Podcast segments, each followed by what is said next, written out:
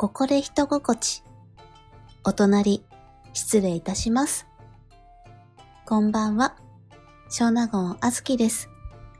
大河ドラマ、光る君へ第6話。後の清少納言こと、桔梗様が登場しました。いやー、なんとも、画の強さが出ているというか、圧の強い文学オタクというか、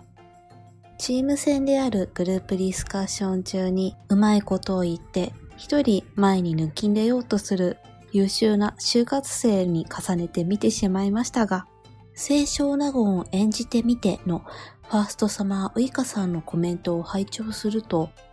収録中にもっと優しく演じてくださいと何度かオーダーされていたとのことなので、その場にいる歌会の参加者たちにかましたろうとか、抜きん出て目立ったろうだとかの思惑や悪意ではなく、同じレベルの知識を持っていて、話が合いそうなコミュニティにやっと参加できたこと、ただただ純粋にテンションが上がってはしゃいでいたってことなのかなと思いました。少なくとも6話の時点では。ということで、これからの移り変わりやご活躍がとっても楽しみです。雪稲荷との関係性はどう描かれていくのでしょう。光る君へを見ていると、なんというか、君に届けを読んでいる時と同じ楽しみ方をしているなぁと思います。書けないところがかゆい、もどかしい、じれったい、みたいな。まさか大河ドラマを見て上質な少女漫画を読んでいるかのような感覚を彷彿とさせられるとは思ってなかったです。ああ、そうだ。以前の配信で藤原道隆、天使様のお父様が、この世をば我が世とぞ思う餅つきのかけたることもなしと思えばを歌ったとお話ししてしまいましたが、それを歌ったのは藤原道長ですね。光る君へでは、風早くんみたいな立ち位置にいる江本佑さんです。とんだ勘違いをしておりました。ほーら、詳しくない。慎んでお詫び申し上げます。1たす1は無限大です。とか、スタック細胞がうみゃうみゃのようなかなりマイワールドなことを言ってしまっていたなぁと恥ずかしいやら、たらたらひたすら申し訳ないやらで、陳謝いたします。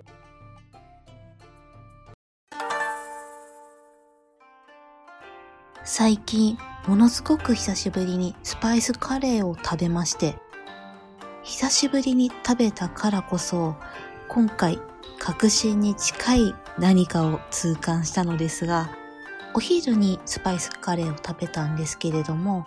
カレーを食べた後、なんというか、一日ずっと調子が悪いぞ、と、超いいですかねが荒れている感じがするというか、切ない感じがするというか、明らかに本調子ではないなぁと、久しく感じなかった異変だったので、これはもしやカレーが原因だったのかなと、もやもやをし始めまして。そういえば年末に遺伝子検査キットを買ってたことを唐突に思い出しました。思い出したというか、正確にはずっと横目にちらつく存在ではあったんですけれども、ネットで購入した時が自分の体質を知りたい熱のピークだったので、いざ検査キットが届く頃にはその熱が冷めていたと言いますか、実際に検査をすることとか検査ってどうやるんだっけ？という手順把握のめんどくささから、部屋の片隅に段ボールを置いて、それが横目の横目にちらっつく日々を過ごしていました。目のつくところに置いていたので、横目に入るたびに、あー、検査しなきゃ。いや、めんどい。と、いつまでもいつまでも脳の片隅に居続けられているような、まるで無意味なストレスを溜めていたんですね。そんな低たらくだったのですが、この最近浮上しました、カレーが不向き体質の疑惑の芽生えから自分の体質を知りたい欲がまたふつふつと湧き立ちまして、ついに検査キットの段ボールを開けました。箱を開けて説明書を読んだら、なんと検査キットを購入してから2ヶ月間が検査を保証する期間のため、2ヶ月過ぎた後に検体を送っても検査しないよといったことが書いてあって、マジでぶっ飛びましたね。その時点で購入してから1ヶ月半くらい経過していたので、割とギリギリで。自分の平らが一番悪いのは承知なのですが、もっと平らな人間に合わせて見つめてほしいなぁと。カスタマーハラスメントかしら。これ、検体を送り返すタイミングや、同意書に書いた氏名や生年月日の筆跡などからも、一定どういった遺伝子傾向にあるかを見透かされそうだなと思いました。あ、この人平でありながらせっかちな遺伝子だ。と。これ購入した時のやったるぞというテンションがとにかく高かったので、すべての項目が調べられる一一番高いやつを買ったので、期限切れが一番シャリにならなかったんです。試験管みたいなものに規定量の唾液を入れたものを解析してもらうといった検査方法なのですが、この検査キットで解析をすることによって、炎症反応、アレルギーの指標や肝機能の指標などがわかりますよと。まあ、これはわかる、ありそう、わかりそう、というか知りたいといった範囲なのですが、この調べられる項目に、妊娠の摂取頻度と BMI とか、結婚初期の夫婦関係満足感なども解析できると書いておりまして、唾液でそんなもんがわかるもんかいとか、知ってどうしろとかも感じつつ、楽しみに結果を待とうと思います。ラジオやゲーム実況を昔から好んでよく聞いているのですが、ずっと追いかけているパーソナリティの方々が10年、15年と活動や配信を続けてくださっていて、聞き始めた当初の頃は、下ネタだったり、異性にモテたいだったり、異質な出来事に対する憤りだったり、うまくお話しして笑いを取る。いわば過激的な内容が多かったんですけれども、パーソナリティさんも年を重ねるにつれ、どんどんと日常で類線にぐーっときたお話だったり、ご自身の健康状態のことだったり、ヘルスケアで気を使っていること、気になっていることに笑いがシフトしているなぁと。そして、聞き手の私自身もその健康問題の話題を興味深く聞いているなぁと、興味の変遷が変わってきていることを実感しています。今回お便りが届いており、こちらご紹介させていただきたいと思います。お名前、スイカさんからですね。2回目のお便り、本当にありがとうございます。お便り読み上げさせていただきます。令和の聖、小納言あずきさん。悪いお風邪を召されたとのこと、おかげ良くなられましたか？陰ながら心配をさせていただきました。以前の配信で皆さんの好きな本を教えてくださいとおっしゃっていたので、厚かましくもまたまたお便りをしてしまいました。私は江戸時代物が大好きです。人気の幕末ではなく、平和な江戸中期が大好きです。今一番好きな作品は、オケラ長屋です。すごく長いシリーズで今ではシリーズ20を超えている作品です。ちなみに私は今シリーズ10を読んでいます。オケラ長屋はその名の通り長屋が舞台で長屋の住民のいざこざや恋模様などが人情味たっぷりに描かれています。笑いあり、涙ありで絶対に人前では読まない方がいい作品とも言えます。長くなってしまいましたが、本当はあと2つ好きな作品があるのですが、この辺でやめておきます。嫌われたくないので、えへ長々とダラダラとすみませんでした。ここまで読んでいただきありがとうございました。ではでは、どうかお体お大事にしてください。お便りの内容は以上になります。スイカさん、お便りありがとうございます。体調の心配をしていただきましてありがとうございます。すっかり回復しまして、ピンシャンしております。また、おすすめの作品もご紹介くださりありがとうございます。なんというか、プレゼンがうますぎませんか？なんか作品の魅力を端的に表現されるのがとてもお上手で、すごい面白そうだなと思いました。スイカさんの推し時代、江戸中期といえば、よく映画の舞台にもなっている印象があります。つい最近に身代わり大名という映画が全国の劇場で公開されており、これも見に行きました。忠臣蔵を題材にしているのですが、ムロツヨシさんが主役というところからもさもありなと言いますか、コメディタッチで描かれている作品になりますね。中心蔵というと、私の中心蔵デビューは、よりも奇妙な物語の作品の一つ、携帯中心蔵でしたね。20年前くらいに放送されたもので、歴史も武士も何も興味のなかった頃に見たのですが、この作品の内容とか何か感じるものがあったのでしょうね。見た後、親に、この人たち仇討ちの後になんで死ななきゃいけないの？と聞いたことを今でも覚えてます。そういう決まりなの？といった胸の答えが返ってきて、なんだか釈然としないなという気持ちになったような覚えがあるのですが、かといって、なんで死ななければいけないのかという問いに、私もうまく答えられないだろうなと今では思いますね。酷な質問をしてしまいました。日本の歴史映画の二大巨頭というか、よく舞台になっているなぁと思うのが、江戸中期なんちゃら大名とか大奥とか、それと関ヶ原、石田三成支店という印象があります。人気な時代だからというのはもちろんそうなんでしょうけれども、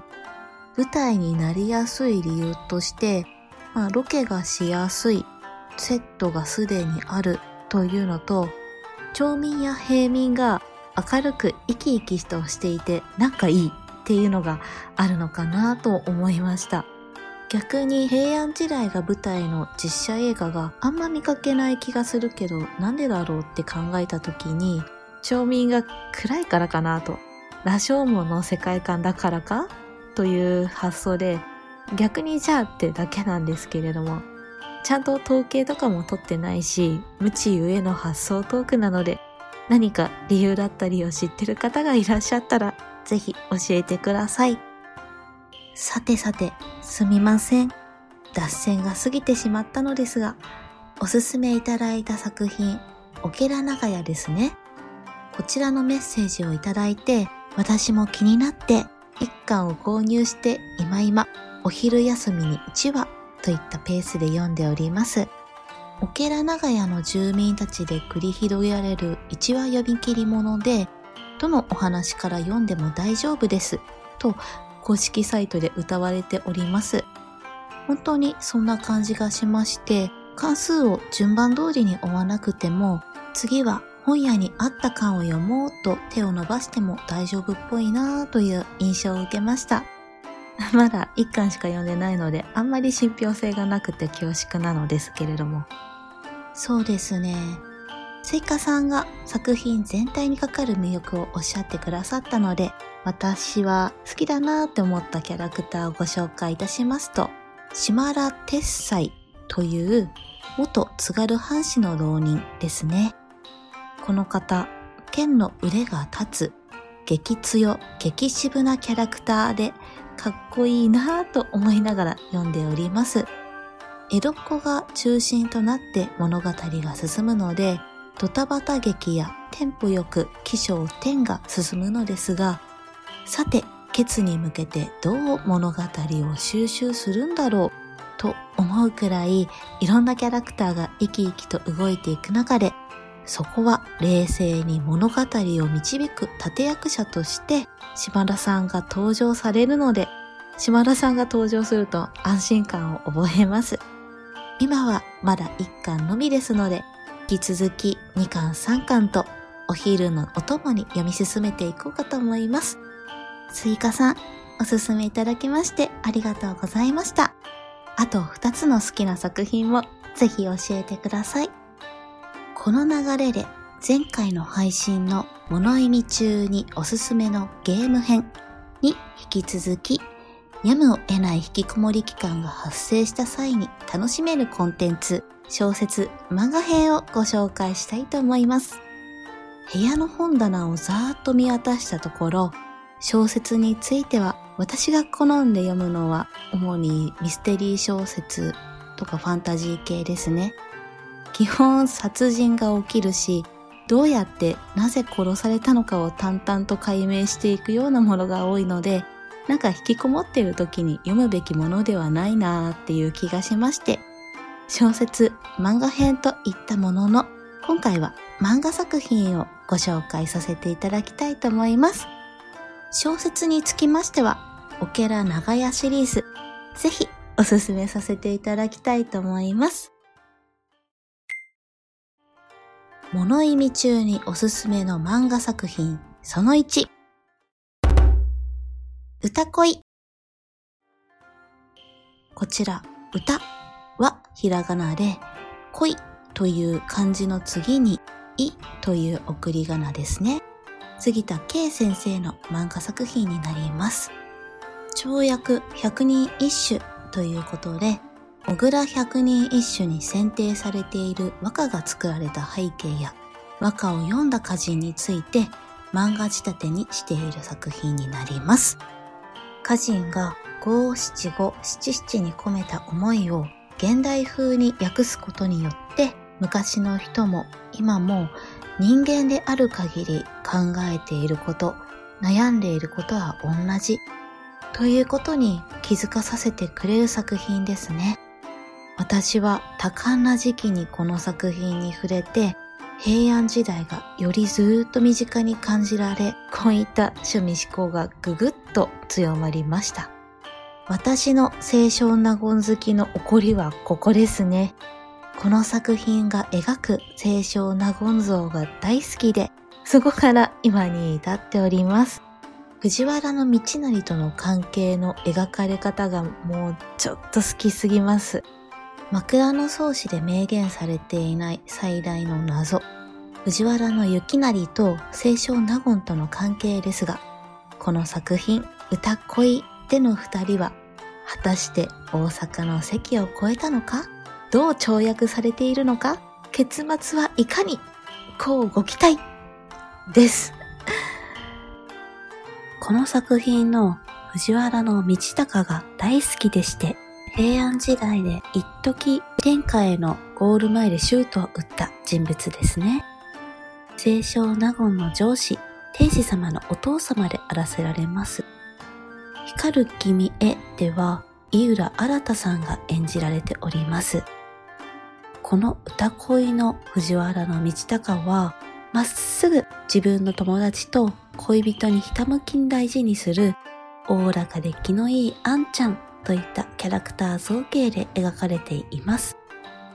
この作品の藤原道隆とその奥さんの高子さんの関係性は目頭に来るタイプの尊さになります。なので、光る君へが始まる時にもしかして悪い描かれ方をされていたらちょっと嫌だなーって思ったのは実は藤原道隆さんでした。今のところ非常に優秀でかっこいい男性として描かれていて、そして高子さんとも仲睦まじく、よかったーと胸をなで下ろしております。この作品の藤原の道隆さんが高潔な方なので、このようば若よとぞ思う望月のを歌いかねんなぁと勘違いを熟成したまま調べ直すということをせずに先日のご報を発信してしまいました。各所に申し訳ないです。この作品で描かれている人物像が自分の中に刷り込まれていると言いますか、何らか別の書物だったり読みましても、この作品のキャラクター造形で変換されると言いますか、私の中の骨格をなすような大きな作品になっているなぁと。言葉も繊細ですし、絵も本当に綺麗なんです。画集をめくっているような美しいものを鑑賞する楽しさも味わいながら物語に浸れます。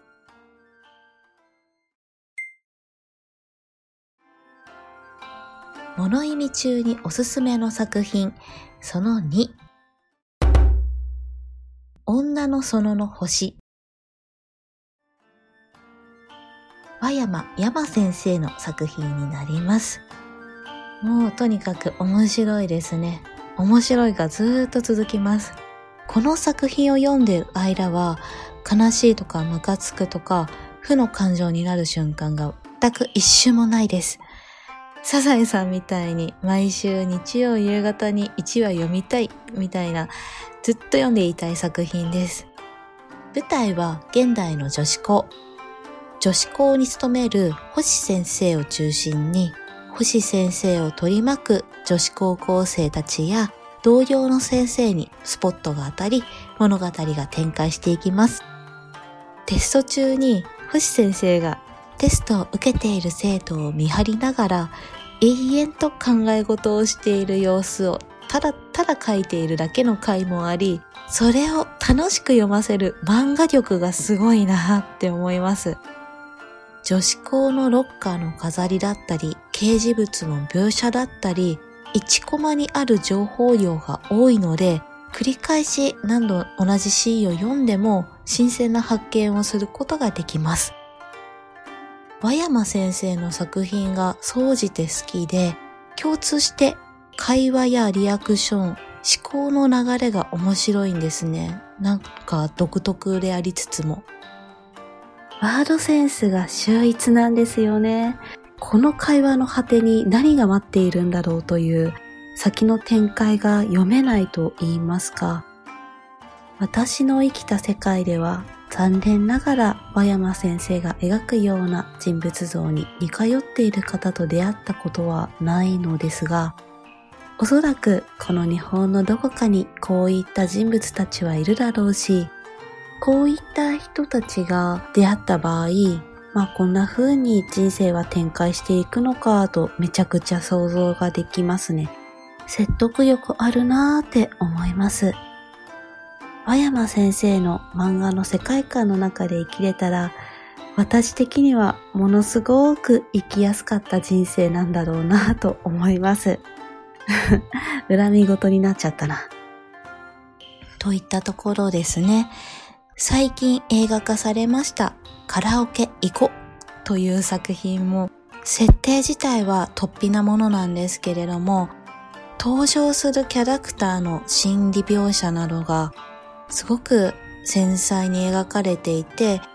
小気味いいテンポでくどくない。そしてキャラクター一人一人を大好きになってしまう、すごく魅力あふれる作品なので、ぜひ、ぜひ、和山先生の作品、楽しんでいただけたら嬉しいです。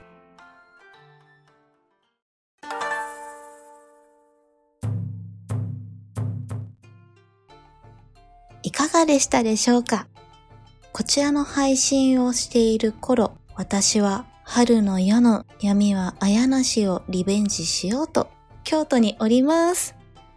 いやー、闇夜に浮かぶ梅の花、満喫できてんのかな？どうだろう。予報だとはちゃめちゃに雨なので、もうはちゃめちゃに雨を楽しもうかなくらいに思ってます。実は荷造りははじめとして京都に向かってから何をしようかなという詳細な計画を全く立てれていないので、鳥間、鞍山モーレルっしょ。って感じですかね。感想などはぜひ X でハッシュタグピーカ喫茶をつけてお聞かせください。また、その他ご質問などなどあれば、ぜひお便りフォームにお寄せください。それでは一度深呼吸、どうぞ、吉成なりお過ごしください。